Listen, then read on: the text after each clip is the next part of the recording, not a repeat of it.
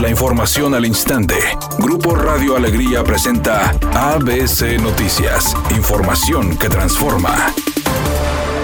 Movimiento Ciudadano anunció la creación de un semáforo de cumplimiento de la alerta de violencia de género con el objetivo de evaluar los avances en la eliminación de la violencia contra las mujeres. Así lo informó Anabel Molina, secretaria de Movimientos Sociales, que indicó que con motivo del Día Internacional de la Eliminación de la Violencia contra la Mujer este 25 de noviembre, expertas y organizaciones de la sociedad civil evaluarán los avances de la alerta decretada en entidad en el año 2016. Por otra parte, explicó que uno de los objetivos del semáforo será nutrir la plataforma político-electoral rumbo al 2021 y que todas y todos los candidatos tengan una propuesta estratégica y transversal contra la violencia de género.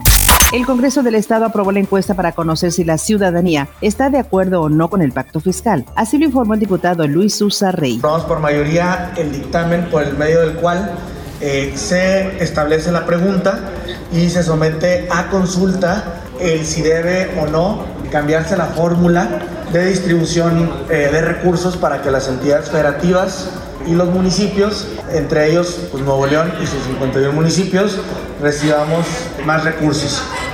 En el Día Internacional de la Eliminación de la Violencia contra la Mujer, la secretaria de Gobernación Olga Sánchez Cordero lanzó un ya basta al machismo que fomenta la violencia de género y los feminicidios. Lamentó que en México 6 de cada 10 mujeres sean violentadas y que 3.800 mujeres y niñas sean asesinadas cada año. Necesitamos visibilizar, prevenir y atender la violencia antes de que esto ocurra, pero también sancionarla, aunque ninguna reparación, ninguna, podrá resarcir de manera total el daño que para ABC Noticias, Felipe Barrera Jaramillo, desde la Ciudad de México.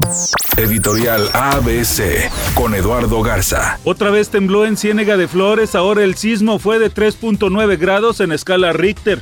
En el área metropolitana de Monterrey no estamos preparados para un eventual sismo y no estamos exentos. Eso de que la entidad no es zona sísmica quedó en el pasado. Hay que estar preparados autoridades y ciudadanos, al menos esa es mi opinión y nada más. Una lamentable noticia se une a las tragedias del 2020. Diego Armando Maradona, leyenda del fútbol mundial, falleció este miércoles a los 60 años de edad debido a un paro cardiorrespiratorio. Cabe mencionar que el entorno futbolístico a nivel internacional se unió para compartir sus condolencias. Con el fallecimiento del exfutbolista Diego Armando Maradona, quien perdió la vida hoy a los 60 años de edad a causa de un paro cardíaco, muchos famosos compartieron a través de las redes sociales fotografías y videos al lado del astro del fútbol argentino. Otros más exclamaron ser sus fanáticos de toda la vida y le dedicaron un post muy emotivo.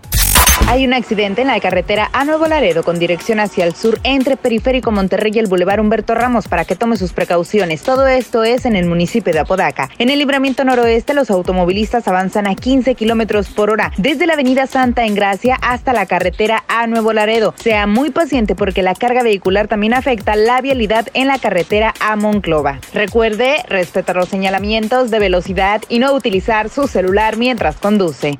Es una tarde con cielo despejado. Se espera una temperatura máxima de 28 grados, una mínima de 18. Para mañana jueves 26 de noviembre se pronostica un día con escasa nubosidad. Una temperatura máxima de 28 grados y una mínima de 14. La temperatura actual en el centro de Monterrey 28 grados.